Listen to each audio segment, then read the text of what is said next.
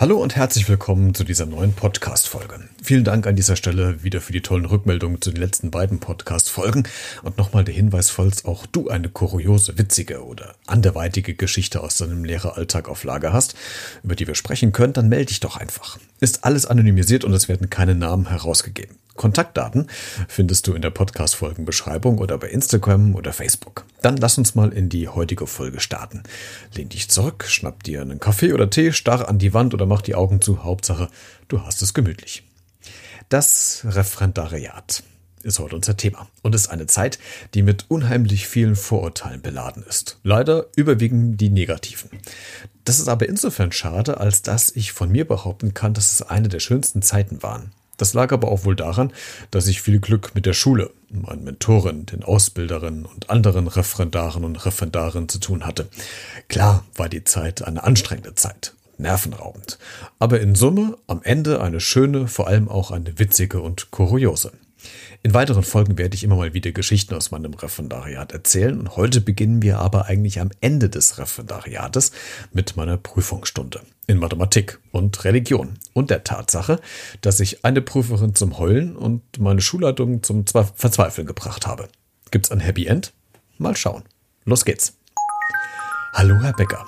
Wahrhaftiges zwischen Lehrerpult und Kopierraum. Folge 3. Der Feueralarm während der Prüfungsstunde im Referendariat. Dieses Mal war es ein Dienstag. Ein Dienstag, auf den ich mich jetzt nun knapp zwei Jahre lang hab vorbereiten können. Meine letzten beiden offiziellen Stunden stehen vor mir und das heißt Prüfungstag. Natürlich bin ich aufgeregt. Aufregung schützt einen noch etwas davor, leichtsinnig zu werden und um sich zu fokussieren.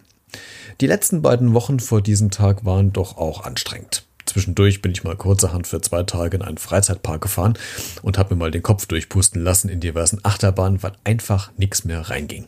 Empfehle ich übrigens allen Prüflingen, bei denen der Kopf gerade voll ist, nehmt euch mal eine Auszeit und so ein paar Fahrten bei 130 kmh und 3G sorgen dafür, dass sich nicht nur die Gedanken im Kopf wieder neu ordnen, sondern auch der Magen. Ich war, soweit es ging, relaxed und entspannt und ab geht's zur Schule. Am Vortag habe ich schon alles vorbereitet. Tafel anschrieb, Klasse aufgeräumt, Arbeitsblätter kopiert, Kinder gebrieft, was heute passiert, Baldrian für meine Mentoren bereitgestellt, die fast immer aufgeregter waren als ich. Rückblickend kann ich das verstehen. Wenn ich nämlich heutzutage bei Unterrichtsbesuchen meine Schützlinge hinten setze, geht es mir genauso. Ich fiebere so arg mit. In der Schule angekommen, natürlich mit einem Zeitpuffer von anderthalb Stunden, viel zu früh, war es das erste Mal in den letzten beiden Jahren, dass ich der Erste in der Schule war. Noch vor dem Hausmeister. So, was nun?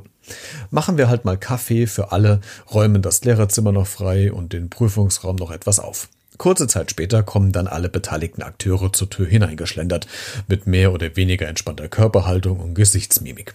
Zuerst meine Mentorin, dann die Schulleitung, dann die anderen Kollegen. Einige haben Essen vorbereitet und überschütten mich mit Nervennahrung und guten Wünschen. Grandiose Stimmung im Lehrerzimmer, die für ein paar Sekunden in hypergalaktischer Warpgeschwindigkeit gegen den Nullpunkt der X-Achse rutschen, als nämlich die Prüfer in der Tür standen. Guten Morgen, wir sind's, die Prüfer, halt es in das Lehrerzimmer. Kurze Atemaussetzer bei mir. Neusortierung und Hochbuden des Gesichtsausdruckes und Auflegen des schönsten Grinsens. Mein Gott, hätte ich ein Foto von Heidi Klum an dieser Stelle verdient und einen Oscar für die beste schauspielerische Leistung in einem Kurzfilm. Die erste Stunde steht kurz bevor. Ich gehe schon mal in die ersten von beiden Klassen. Beide Klassen sind hervorragende selbige und haben mich im Referendariat durch jede Stunde getragen. Natürlich wissen die Kids, was heute für mich auf dem Spiel steht. Beim Öffnen der Klassentür merkt ihr schon, hier stimmt irgendetwas nicht. Der Gong zur ersten Stunde war noch gar nicht aktiviert, aber alle Jacken hingen an der Wand vor dem Klassenraum, die Hausstulpen waren angezogen und alle saßen wie mit Heißkleber angeklebt auf den Stühlen. Jedes Mäppchen lag links oben auf dem Tisch, Stifte, Ratzefummel und Lineal lagen rechts oben, das Heft in der Mitte. Laut brüllend vor Lachen rufe ich den Schülerinnen und Schülern zu, so, jetzt wollen wir es aber auch mal nicht übertreiben. Was wir die letzten zwei Jahre nicht gemacht haben, machen wir heute auch nicht. Alles weg in die Taschen und normal hinsetzen. Bei jedem fiel erstmal ein Seufzer vom Herzen und Lockerheit war das Gebot der Stunde. Zumal es eh eine Religionsstunde war und ich nicht unbedingt wusste, wie ich jetzt da um Himmels Willen hätte was mit Lineal einsetzen sollen. Über die Länge der Nägel am Kreuz oder die Distanz vom geteilten Meer von Ufer zu Ufer bei Moses haben wir jetzt nicht unbedingt thematisiert. Alle saßen nun im Raum. Ich vorne, die Schüler und Schülerinnen in der Mitte, Prüfer, Schulleitung, Mentoren und Gäste hinten. Es waren fast mehr Erwachsene im Raum als Kinder. Hätte also auch ein Volkshochschulkurs sein können. Thema der Stunde war Gebete. Und bevor ich in die Stunde einsteigen konnte, hielt Klein XY vor mir ein selbstgebasteltes DIN A5-Schild hoch mit der Aufschrift Becker, du bist der Beste. Super, war ich schon das erste Mal kurz vor Rotz und Wasser am Heulen, natürlich vor Freude. Und das wäre nicht unbedingt das erste Mal in den letzten zwei Jahren gewesen. Wir fangen also an. Die Kids sollen Gebete schreiben zu bestimmten Themen, die wir im Sitzkreis gesammelt haben und diese dann vortragen und schriftlich reflektieren. Nur ganz kurz zur Stunde. Das Vortragen ist übrigens freiwillig, weil ich a. aus rechtlichen Gründen keinen dazu zwingen darf und b. doch sehr Persönliches verfasst wurde, was auch der Grund war, warum eine Ausbilderin plötzlich anfing zu weinen. Aber dazu gleich mehr. Die Kids verfassen also ihre Gebete und wir treffen uns später im Sitzkreis wieder. Jeder, der vorlesen möchte, hat nun die Gelegenheit und der erste Schüler fängt an. Klassisch bittet er um äh, Frieden in der Welt. Im zweiten Gebet geht es um die Hungernden in Afrika. Läuft alles super soweit. Bis dann Kind Nummer drei das Gebet vorliest und es mit der Stimmung nun völligst bergab geht. Eine Schülerin bittet um Gesundheit und Kraft für eine bestimmte Person. Sie, also diese Person, ist kurzfristig sehr stark erkrankt und das nimmt die Familie komplett mit. Jetzt muss man dazu sagen, dass weder Klassenlehrerin, Schulleitung noch ich vorher mitbekommen haben, was bei der Familie gerade los ist, zumal es erst seit ein paar Tagen der Fall ist. Es geht um die Mutter der Familie. Das blöde K-Wort hat eingeschlagen. Krebs. Generell keine gute Nachricht, in diesem Fall auch noch extrem beschissener, nämlich aggressiver. Krebs. Die Schülerin liest ein emotionales Gebet vor, das mich und alle anderen Erwachsenen an die Grenzen des Ertragbaren bringt. Eine Ausbilderin ist so gerührt, dass sie sich vom Pult ein Taschentuch holen muss. Schulleitung und Mentoren sitzen mit offenem Mund und offenen Augen da. Ich sitze im Sitzkreis mit 20 anderen Kids und mein Gehirn fährt wieder Achterbahn wie vor zwei Tagen, weil ich restlos überfordert bin mit der Situation. Wir haben noch 10 Minuten auf der Uhr. Jetzt die Entscheidung. Weiter im Plan mit der Reflexion oder die Sache thematisieren. Ich habe mich für Ersteres entschieden, weil ich der Meinung war, ich kann das nicht in zehn Minuten übers Bein brechen und thematisieren. Da brauche ich länger für. Also weiter in der Stunde. Aber dennoch irgendwie umswitchen. Die Reflexion war jetzt folgende.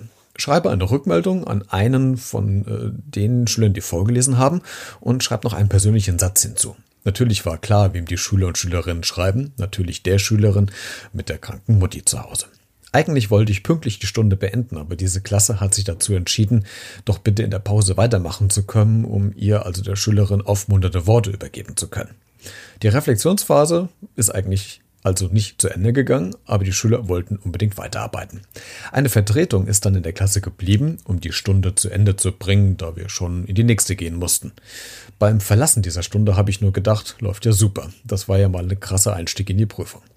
Was ich zu diesem Zeitpunkt aber noch nicht wissen konnte, die Mathestunde haut nochmal eine Schippe mehr drauf. Die Ausbilder haben im Übrigen meine Entscheidung gestützt, wie ich diese Stunde beendet habe. Wer jetzt als Zuhörer eine kleine Strullerpause braucht, der drückt einfach mal schnell auf Pause. Ansonsten geht's direkt weiter im Prüfungstag. Die zweite Stunde. Mathematik in der vierten Klasse. Würfelgebäude und Würfelnetze sind Thema. Kann ich im Übrigen auch nur empfehlen. Da füllt man sehr schnell eine wirklich gute Stunde mit dem Thema. Der Einstieg läuft super. Auch diese Kids und diese Klasse arbeiten wunderbar und tragen mich durch diese Prüfung. Schulleitung, Mentorin und Prüfer haben Spaß, gehen rum, alles ist entspannt. Bis um 9.15 Uhr auf der Uhr. Dann beginnt meine persönliche Apokalypse und es wird im wahrsten Sinne des Wortes heiß und brenzlig. Wir wollen die Ergebnisse der Arbeitsphase im Sitzkreis besprechen. Ich setze mit der Erklärung an, als auf einmal das Geräusch erklingt, vor dem alle vielleicht auch etwas Angst und äh, Respekt haben. Der Feueralarm. Und jetzt läuft bei mir alles in Zeitlupe ab. Erst, das erste Piepsen des Alarms ist nicht vorüber, da fällt meine Schulleitung schon alles aus dem Gesicht. Die sonst sehr entspannte und freundliche Dame erlebt gerade ihr Himmelfahrtskommando. Warum? Naja, es war ein Probealarm unangekündigt, der schlichtweg vergessen wurde, um terminlich ihn umlegen zu können. Mein Blick ging in Zeitlupe rüber zur Schulleitung, den Mentoren, den Prüfer und natürlich den Schülern. So, was in der Religionsstunde schon gut funktionierte, setzte sich in der Mathestunde nämlich fort. Spontan entscheiden, was man jetzt macht. Hm, bleiben, aufstehen und gehen und sich freuen, dass die Stunde vorbei war? Was nun? Meine Schulleiterin signalisierte mir, dass wir drin bleiben und unterrichtete äh, die Prüfer, dass es nur der Probealarm, der vergessen wurde, auszuschalten. Sicherheitshalber verlässt aber eine meiner Mentorinnen den Raum, um sicherzugehen, dass nicht doch irgendwo Rauchwolken von den Bergen der Apachen zu sehen sind. Man darf ja nichts ausschließen. Ich sitze also mit den Kindern im Sitzkreis, während es dauernd piep, piep, piep, piep und klingelt und jeder an der Tür klopft, wir mögen doch bitte jetzt den Raum verlassen. Die Reflexionsphase dauerte circa 15 Minuten. Der Alarm auch. Das war das erste Mal, dass ich meine Schülerin im äh, Unterricht bewusst angeschrien habe, weil wir uns schlichtweg nicht verstanden hätten. Was ein Tag. Ich meine, eigentlich hätten wir uns sowieso keine Sorgen machen müssen, denn mit dem ganzen Stressschweiß aus Stunde 1 und äh, diesem hier, den ich gerade verliere, hätte ich den Flächenbrand, der eventuell entstanden wäre, locker löschen können. Die Moral von der Geschichte. Hast du Prüfung? Erkundige dich, ob ein unangekündigter Feueralarm geplant wurde und lege dir genügend Taschentücher zum Trocknen von Tränen und Schweißdrüsen bereit.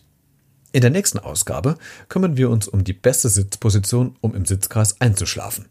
Als Lehrer. Wir machen dann für heute mal Schluss.